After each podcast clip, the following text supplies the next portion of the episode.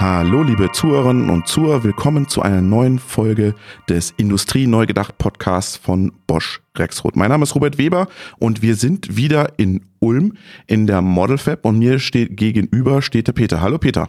Hallo. Du bist der Oberlehrer hier in der Model Fab, oder ist das falsch? Ja, Lehrer hört sich jetzt so von oben herab an. Also ich darf da einen wesentlichen Beitrag dazu leisten, aber zusammen mit dem ganzen Team, wo wir dann ja, aber Erfahrungen von den alten Hasen mit einfließen lassen und die jungen Wilden dann mit kritischen Fragen ja, mitwirken lassen, um die Vision der Zukunft da zu gestalten. Du bist Wirtschaftsingenieur äh, von Haus aus und verantwortest jetzt die Model Fab von Bosch Rexo. Was ist diese Model Fab? Was, was soll das eigentlich sein? Also genau wie du richtig sagst, ich bin Wirtschaftsingenieur, da kommt das Thema Wirtschaft, Ingenieur zusammen. Und genau das gleiche verbinden wir auch in der Model Fab. Einmal diesen wirtschaftlichen Hintergrund, also wir wollen einmal natürlich am Ende des Tages Geld verdienen mit dem Ganzen, sprich unsere Produkte unseren Kunden zeigen, aber nicht klassisch, dass es dann relativ getrennt ist, Entwicklung und äh, Verkauf, sondern bringen hier in der Model Fab die, äh, ja, unsere Sales Story und unsere Kunden nutzen zusammen mit unserer Entwicklungsroadmap und verzahnen das ganz eng und haben mit der Model Fab was geschaffen, wo wir das nicht nur auf PowerPoint in Theorie machen, sondern wirklich zum Anfassen mit dem Kunden sein Feedback frühzeitig einbeziehen können. Früher nannte man das Showroom, heißt das jetzt Model Fab? Genau, wir kommen vom Showroom. Also entstanden ist das Ganze vor drei Jahren mit der Vision erstmals gezeigt als Show auf der Hannover Messe. Und wir gehen jetzt immer mehr in eine Modellfabrik. Also wir produzieren ähm, oder wir produzieren nicht wirklich, aber wir haben produktionsähnliche Umgebungen. Also was die ganze IT-Infrastruktur beispielsweise angeht, sind wir eins zu eins genau vergleichbar mit einer Produktion. Das heißt, ich komme als Kunde hier hin und kann auch meine Parameter euch vorher geben und dann ist die Produktion ähnlich oder wie sieht das aus? Oder ist das nur wirklich eine, eine Vision für morgen? Kommen von der Vision wollen wir nah an den Kunden ran. Mhm. So, weil wenn der Kunde begeistert ist von dem, was wir ihm gezeigt haben, kommt immer die nächste Frage, was heißt das jetzt für mich? Und für mich heißt natürlich, wir müssen ihn verstehen, wir müssen seine Produktion sehen, können hier in der Modellfabrik nicht alle Branchen abbilden, von der Produktion eines Kinderregels über Automobil bis hin zu, was es alles denkbar ist. Ähm, aber wir wollen natürlich schon im ersten Schritt den Kunde begeistern, ihn dann abholen, möglichst realitätsnah auf seine Bedürfnisse. Lass uns mal in die, in die Model Fab einsteigen. Was, was habt ihr da? Ist da ein, ein Materialfluss nachgebildet oder wie kann ich mir das vorstellen? Also Produktion oder in der Fabrik wird produziert. Um was zu produzieren, brauche ich Produkte. Ähm, da haben wir verschiedene auch. Und was, was ist das? Und die stellen genau die Produkte. Wir haben zum einen äh, diesen XO Handschrauber, der vielleicht bekannt ist, und als zweites Produkt ein Batteriemanagementsystem äh, und können die beide exemplarisch produzieren in, in unserem Wertstrom, den wir aufgebaut haben und können von einem Produkt auf das andere binnen Sekunden äh, switchen. Okay, lass uns doch mal den Wertstrom entlang gehen. Womit fängt's an in der Model Fab? Genau, gehen, gehen wir von vorne ja. durch. Also jede Fabrik hat als erstes mal ein Fabriktor. Mhm. als erstes haben wir dann den Wareneingang abgebildet mit verschiedenen Lösungen wie unsere ähm, äh, Track and Trace äh, Rückverfolgbarkeit oder Lokalisierungslösung. Haben dann einen Bereich dediziert für den Maschinenbau, in dem wir dann unsere Kompetenz rings um die Hydraulik darstellen, Maschinenbau, Know-how und gehen dann äh, in das Herzstück, was alles sich auf dem intelligenten Boden befindet, was ja montagelastig äh, ist. Dort haben wir verschiedene Logistikprozesse, sowohl das Kommissionieren als auch den äh, innerbetrieblichen Transport über fahrerlose Transportsysteme und haben dort äh, verschiedenste Produktionsprozesse abgebildet, manuell, automatisiert, teilautomatisiert. Mhm. Jetzt ist ja, nicht, ist ja nicht alles von Bosch Rexroth. Ihr habt ja, ihr, ihr müsst ja auch was zukaufen. Ihr seid ja, ihr macht ja nicht alles sozusagen. Ähm, wie viel ist Eigenanteil und wie viel ist sozusagen Komponente von anderen in so einer, in so einer Model App?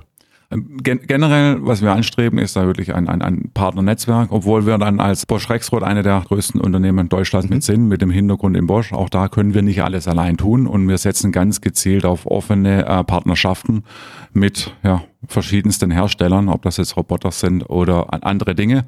Wir gehen sogar so weit, dass wir teilweise unsere eigenen Produkte ähm, ja hier mit in, in Konkurrenz setzen mit Wettbewerbsprodukten. Anteil würde ich sagen, sind so 60, 70 Prozent Eigenprodukte und der Rest sind Fremdprodukte. Das heißt, die werden dann auch hier präsentiert. Kann man sehen, dass das ein, eine Plattform ist, dass das ein Netzwerkgedanke ist? Oder wie, wie kann ich mir das vorstellen? Also werden präsentiert, mhm. getestet und auch weiterentwickelt. Weil genau das ist das, wo man jetzt von, wie du richtig gesagt hast, von Showfabrik Richtung Modellfabrik gehen. Ähm, wir präsentieren zum einen, aber wir führen auch aktiv unsere Entwicklungen weiter in der Modellfabrik. Das heißt, hier werden auch Bosch-Produkte getestet in Zukunft. Genau, das ist richtig. Also wir hatten heute eine Lücke zwischen Labor und realer Anwendung. Ähm, Im Labor ähm, funktionieren Dinge oftmals und dann kommen, steckt die, die Tücke im Detail. Äh, sprich, wir sehen dann in, in der Industrialisierung, dass es dann ja, viele Kinderkrankheiten gibt. Die werden heute großteils in der Produktion gelöst.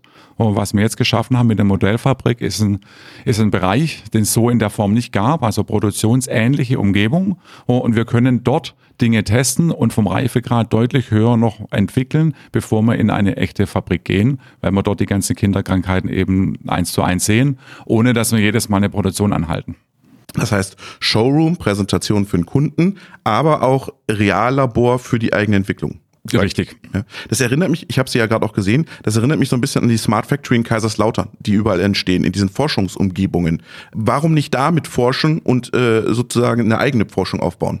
Ähm, auch das tun wir. Also wir sind in engem Austausch mit, mit Hochschulen, mit Forschungsinstituten, mit den namhaften allen, haben auch äh, Arbeiten, die wir gemeinsam betreuen, ähm, wollen aber natürlich einen Bereich haben, äh, und man sieht es an der Größe der Modellfabrik, den wir dann, dann selbst auch mit steuern können und, und unsere neuesten Ideen mit einbringen beziehungsweise gewisse ganz Neuheiten, die noch nicht geschützt sind mhm. von, von einem mhm. IP, wollen wir natürlich erst dann der Weltöffentlichkeit zeigen, wenn wir dann auch die, die patentrechtlich gesichert haben. Ihr, ihr feiert jetzt die Einweihung dieser Model Fab. Was fasziniert den Kunden am meisten, wenn er reinkommt? Das Schöne ist, dass es ja reine Show ist für eine Messe, für eine Woche vorbereitet, sondern man spürt, das ist ein lebendes Objekt. Also du kommst da rein und du hörst schon mal verschiedene Aggregate laufen. Das ist ein, ein, ein Fabrikumfeld. Und auch wenn man dann tiefer reinschaut in die einzelnen Exponate, das ist echt. Wir machen ja keine Show, sondern das ist eine, eine sehr realitätsnahe Produktion. Ich denke, das ist das, was im ersten Schritt begeistert und was ich in der Form so noch nicht gesehen habe. Bosch ist traditionell ein traditionell als Unternehmen, das aus von der Komponente herkommt. Ja? Jetzt zeigt ihr eine Model Fab, wo ihr Lösungen zeigt. Ähm, ist es auch des, dem geschuldet, dass man dem Kunden erklären muss, wir sind nicht mehr nur Komponente, sondern wir schaffen ganze Lösungen? Ja, was du ansprichst, ist richtig. Bosch in der, in der äh, Außendarstellung und auch Rexroth eher auf Komponente bezogen. Wenn wir aber mal nach innen reinschauen, dann ist es ja so, dass in, in der Bosch-Welt über 280 Produktionswerke aufgebaut wurden, mhm. betrieben wurden, über 90 Logistikzentren. Und daher gibt's auch ganze Abteilungen, Teams, die, die über Jahrzehnte nichts anderes gemacht haben, wie äh, ja, Produktion aufgebaut, verlagert, abgebaut, Neuanläufe und und und. Äh, so, also dieses, dieses Know-how ist in der Bosch-Welt vorhanden wie kaum in einem anderen Unternehmen in, in der, auf der Erde, kann man schon sagen, ohne jetzt da ja, äh, überheblich wirken zu wollen. So, und dieses Know-how ist natürlich was, also dieses, man nennt es auch Manufacture like a Boss mhm. von der Kampagne, ist was, was wir zunehmend auch mit vermarkten wollen. Und da ist dann die, die Model Fab eben ein essentieller Bestandteil. Das heißt, die Model Fab finde ich auch im Werk in Nürnberg so ähnlich, in Realbetrieb. Richtig.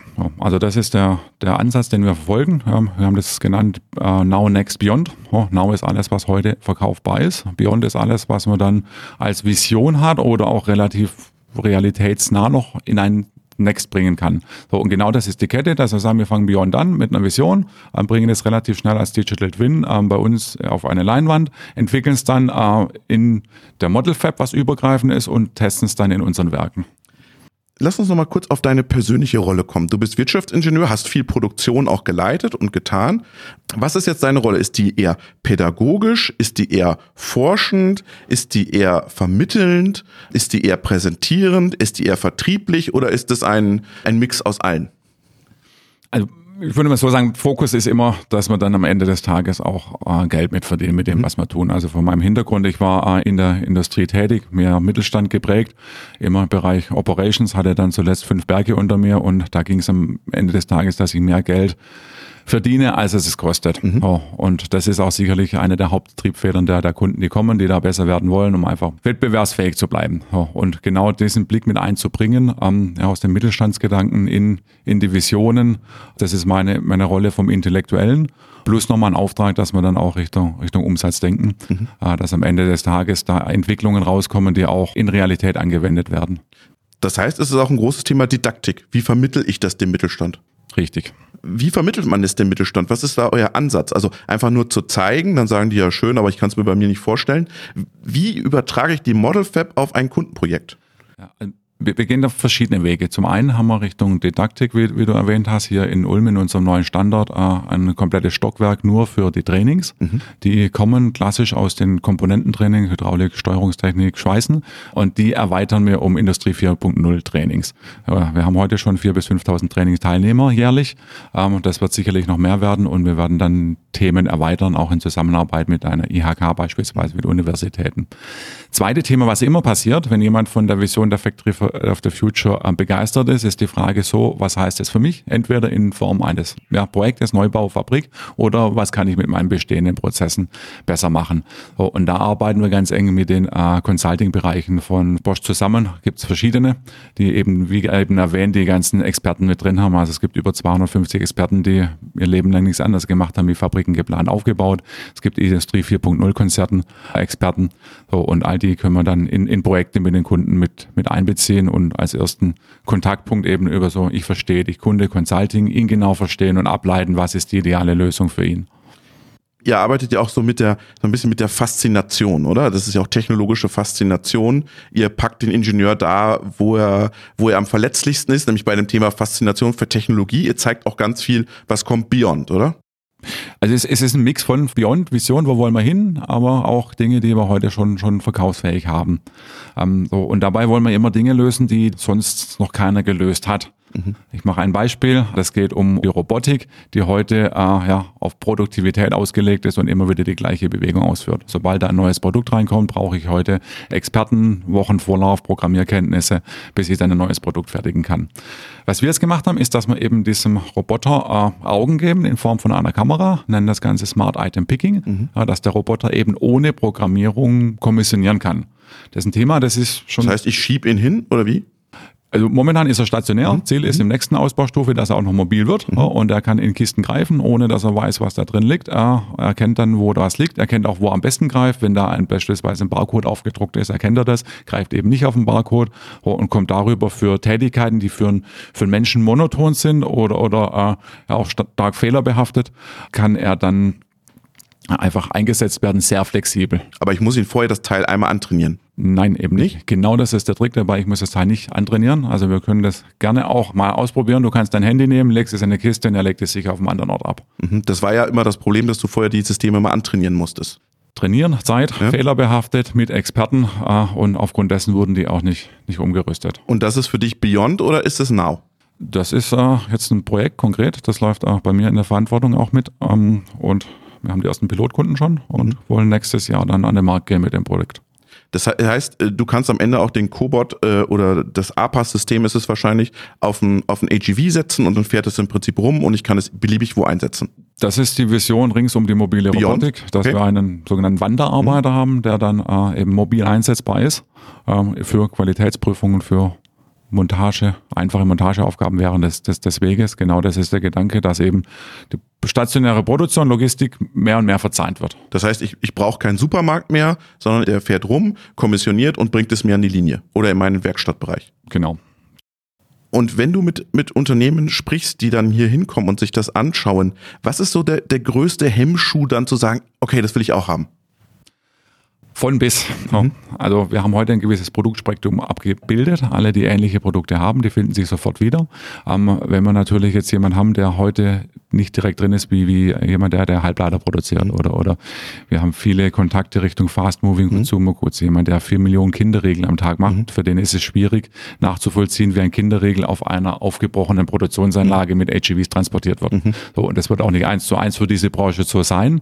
Dennoch sind es die gleichen Überschriften. Also Flexibilität, Qualität, ähm, wie kann ich schnell umrüsten, verschiedene Varianten, individuell Kundenwünsche einbringen. Das sind die Themen, so Richtung Hemmschuhe irgendwie, diese Abstraktion, Anpassung auf die eigene Produktion immer. Das ist so die große, mhm. große Herausforderung. Das sind dann deine Kollegen gefragt, diese Abstraktion mit dem Kunden hinzukriegen. Richtig.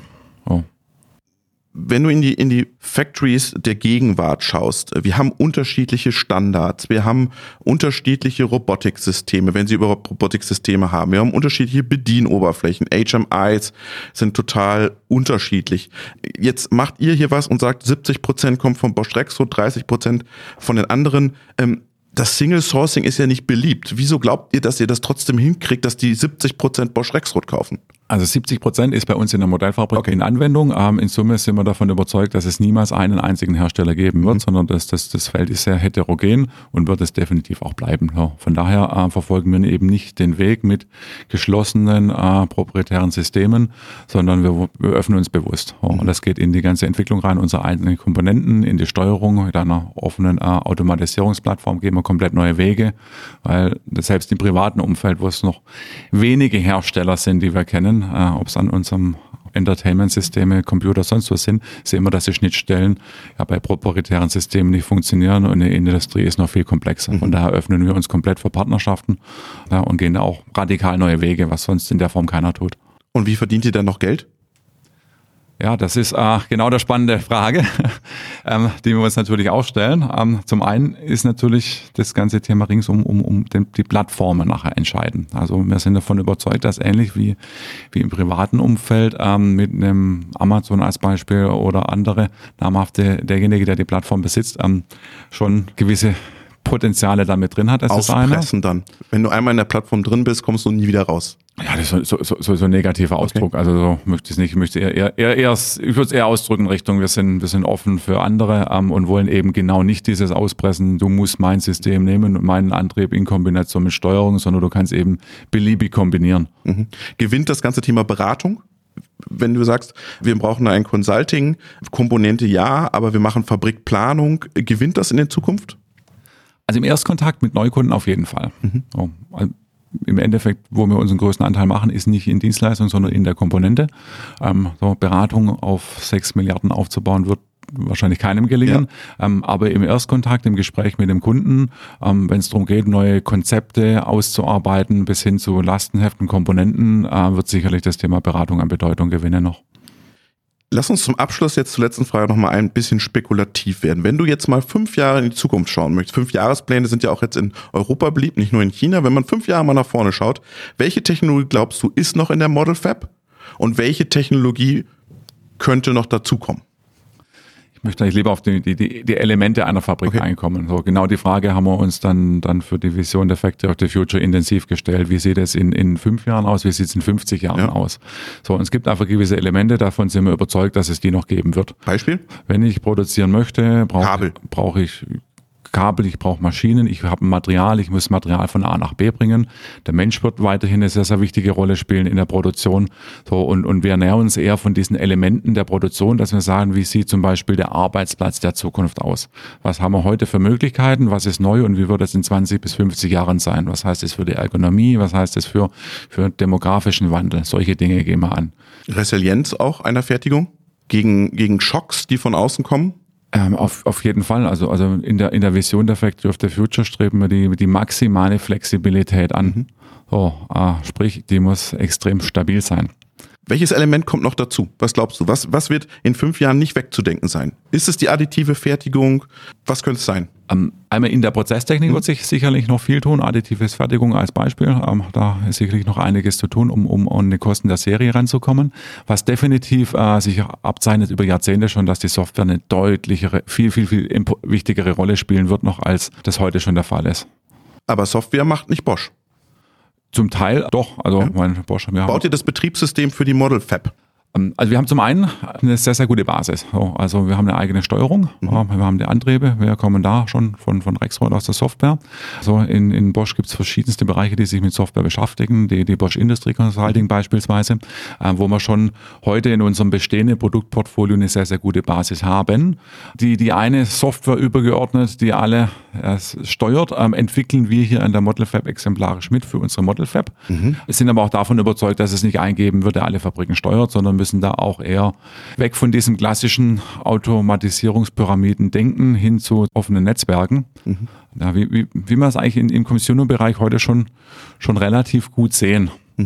Oh, also wenn ich mich jetzt überlege, was bei mir abends passiert, ähm, ich speichere keine Dateien mehr auf irgendein Laufwerk, Disketten, sonst wo, habe da eine Cloud. Ähm, so, also, also da hat sich ja unheimlich viel getan im, im privaten Umfeld in zehn Jahren. Oh, und sehr viele Parallelen werden wir auch in, in den Fabriken in den nächsten 10 bis 20 Jahren sehen. Das hast du jetzt in so einem Halbsatz gesagt. Das heißt, ihr arbeitet hier in der Model Fab auch an einem Betriebssystem für die Fabrik der Zukunft. Kommen von unseren jetzigen Softwarelösungen schon, überlegen wir uns natürlich auch, was die Software der Zukunft bedeutet. Ähm, wir haben hier in äh, der Modellfabrik eine sogenannte Verwaltungsschale im Einsatz, die die Kommunikation zwischen den einzelnen Elementen erarbeitet. Ähm, Verwaltungsschale, das ist ein Zusammenspiel äh, einmal von dieser Industrie 4.0 mhm. Automatisierungsplattform, wo verschiedenste Unternehmen ja mit involviert sind. Ähm, und es ist ein Zusammenspiel mit, mit Konglomerat an verschiedenen Firmen. Wenn du sagst Betriebssoftware für die Modellfactory, ist es ja das ganz große Thema, ist ja, was so ein bisschen in der Industrie gerade wabert, auch bei Bosch, ihr seid da aktiv, digitaler Zwilling, aber auch das Thema Open Source. Ist es ein Thema in der Fabrik der Zukunft, mehr auf Open Source Technologie zu setzen? Definitiv.